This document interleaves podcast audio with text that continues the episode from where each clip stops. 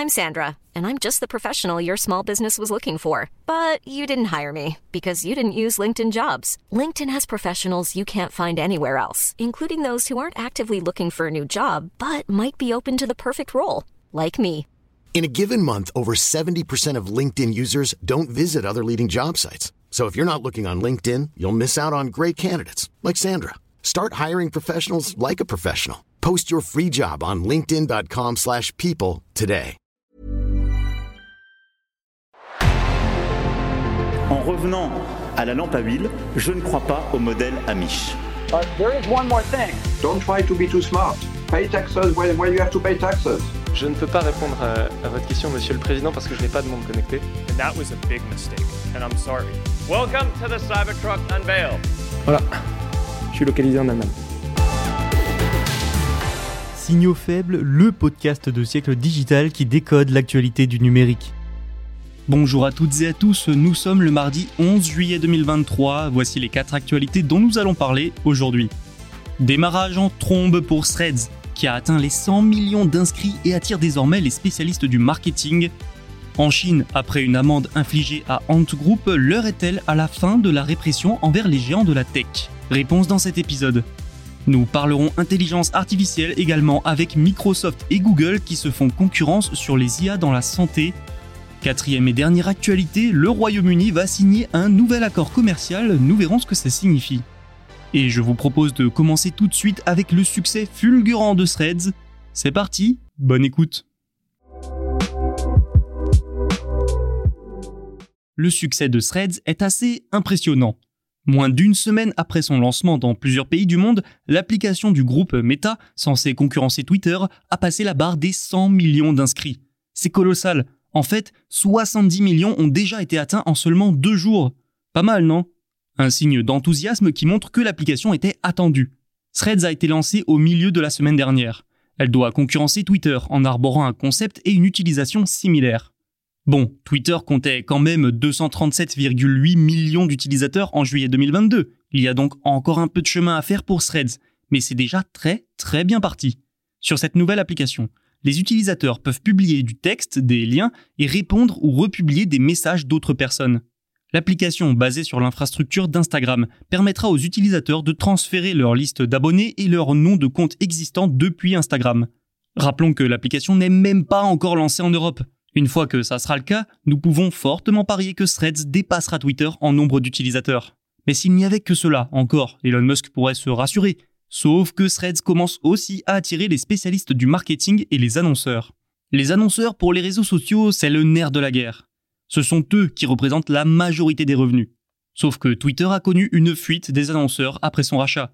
Si ce phénomène s'est un peu enrayé ces derniers mois, l'apparition d'un concurrent plus attractif va certainement relancer cette fuite. Notons que la publicité n'est pas encore disponible sur Threads, mais ça ne saurait tarder. Toutefois, de nombreuses marques aux États-Unis et au Royaume-Uni ont déjà créé leur propre profil sur le réseau social. Les spécialistes du marketing sont donc déjà en train de tester la plateforme pour voir comment les gens utilisent l'application. Ils créent ainsi une présence avec un compte pour avoir une idée de comment tirer le meilleur parti de leur publicité lorsque les formats seront disponibles. Vogue, Vice ou encore The Economist figurent parmi les premières marques sur Threads. 24 heures après le lancement, Netflix y publiait même déjà. Pour les marques qui investissent d'ores et déjà le réseau social, c'est l'occasion de se créer une base de followers rapidement et facilement. Surtout que, comme je l'expliquais avant, vous allez pouvoir transférer vos abonnements Instagram sur Threads. Donc les marques devraient voir arriver pas mal d'abonnés dans les jours qui viennent. Un processus d'inscription simple qui attire. Petite anecdote pour terminer. Elon Musk avait fait fermer le compte Twitter d'une personne qui suivait les déplacements de célébrités en jet privé, notamment lui-même. Vous l'avez peut-être suivi, eh bien cette personne a pu reprendre son activité, mais sur Threads. Un ultime pied de nez au milliardaire. La fin de la répression des grandes entreprises technologiques chinoises par le pouvoir chinois est-elle enfin là? C'est probable. Ça fait quelques mois déjà que cette répression s'est considérablement atténuée, mais il y a du nouveau. Les actions d'Alibaba et de Tencent ont augmenté lundi à Hong Kong juste après l'amende de 984 millions de dollars infligée par Pékin à Ant Group, fondé par Jack Ma. Et cette amende semble marquer la fin de la répression réglementaire du secteur technologique local. L'augmentation des actions des autres géants de la tech semble d'ailleurs le confirmer. La sanction pour Ant Group est tombée vendredi dernier. Ant Group qui a annoncé un rachat d'actions ensuite qui valorise la fintech à 75% de la valorisation annoncée lors d'un plan d'introduction en bourse abandonné. Toutefois, ce rachat d'actions apporte liquidité et donc certitude aux investisseurs qui, eux, sont rassurés. La suspension de l'introduction en bourse de Ant Group remonte à fin 2020. C'était en quelque sorte le top départ de la répression qui a même commencé en fait un peu avant. Le but de Pékin, c'était alors d'affirmer son autorité et celle des régulateurs sur ce qu'ils considéraient comme des excès et des mauvaises pratiques de ces géants de la tech.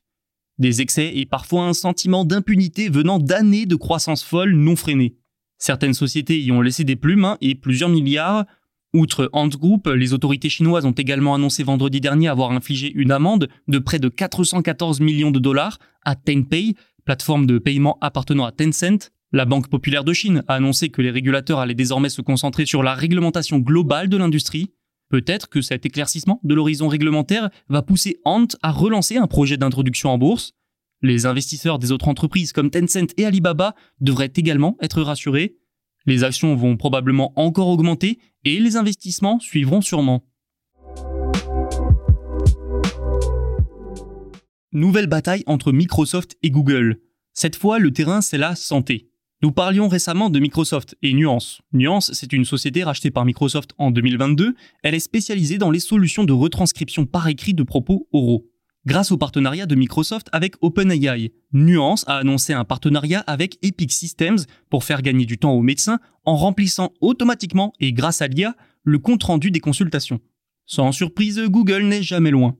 Le géant américain teste lui un programme d'intelligence artificielle formé pour répondre de manière pointue aux questions médicales. La technologie de Google, un chatbot médical, un chat GPT version santé en gros, se nomme MedPalm 2. La société a déjà commencé à tester le système avec des clients, comme l'hôpital de recherche Mayo Clinic en avril, selon le Wall Street Journal. MedPalm 2 peut être utilisé pour générer des réponses à des questions médicales et résumer des documents ou encore organiser les immenses quantités de données générées sur la santé. Cette course fait tout de même émerger une problématique, la gestion des données de santé sensibles. Google a déjà fait l'objet de plusieurs examens pour sa gestion de ce type de données d'ailleurs. Notons que l'intelligence artificielle est déjà utilisée dans les hôpitaux pour des tâches très spécifiques, mais les nouveaux outils d'IA générative peuvent, selon leurs réponses, influencer les patients, peut-être en mal. Des médecins qui ont testé le chatbot se sont quand même aperçus que les réponses de MedPalm 2 étaient parfois inexactes. Une chose est sûre, plus ce secteur va se développer, plus la probabilité de nouvelles réglementations augmentera. Malgré tout, la santé est le nouveau terrain de chasse de Microsoft et Google, un secteur qui a mis du temps à se numériser et qui a encore donc des progrès à faire, pour ces deux géants et bien d'autres encore, le potentiel de ce marché est donc immense. Le Royaume-Uni devrait signer un accord commercial sur le Pacifique à Auckland le week-end prochain. Cette information nous amènera à nous pencher sur les autres candidats à l'adhésion, dont la Chine fait partie. Je vous explique. Ce cadre, c'est le CPTPP. Il s'agit d'un bloc ou d'une alliance commerciale. Il regroupe 11 pays, dont le Canada, l'Australie, le Japon, le Mexique ou donc la Nouvelle-Zélande il crée une zone de libre-échange, un peu comparable à la zone euro. À l'intérieur de cette zone, les transactions commerciales sont défiscalisées. Avant l'adhésion du Royaume-Uni, le CPTPP, c'est quand même 15% du PIB mondial. Hein. Pour le Royaume-Uni, c'est un partenariat commercial d'envergure, l'un des seuls depuis le Brexit. De quoi lui rapporter à court terme près de 1,8 milliard de livres sterling. Mais le CPTPP a aussi et surtout été considéré, fut un temps, comme un moyen d'équilibrer les influences face à la mainmise croissante de la Chine dans la région Asie-Pacifique. Donald Trump a même retiré les États-Unis de l'accord en 2017, faisant du Japon l'économie dominante du pacte. Tokyo fait depuis pression pour que les États-Unis reviennent. Sauf que la Chine est la prochaine sur la liste des candidats à l'adhésion. Pas sûr donc que les Américains reviennent si la Chine intègre le groupe, compte tenu des tensions et des sanctions qui existent entre les deux nations. Et pour ne rien arranger, après la Chine, c'est Taïwan qui est sur la liste. Encore une fois, les tensions avec l'île revendiquées par la Chine pourraient poser problème. Surtout si les États-Unis reviennent et que la Chine intègre ensuite le groupe, alors certaines nations pourraient trouver cela illogique, disons, quand on voit les multiples sanctions économiques et commerciales infligées par les Américains à la Chine. Affaire à suivre donc, mais pour le Royaume-Uni, c'est une rare bonne affaire de l'ère post-Brexit. C'est tout pour aujourd'hui, merci pour votre écoute, on se retrouve demain pour un nouvel épisode. D'ici là, vous pouvez vous abonner pour ne rien manquer et écouter tous les podcasts de Siècle Digital. Ils sont disponibles sur notre site siècledigital.fr mais aussi sur toutes les plateformes de streaming.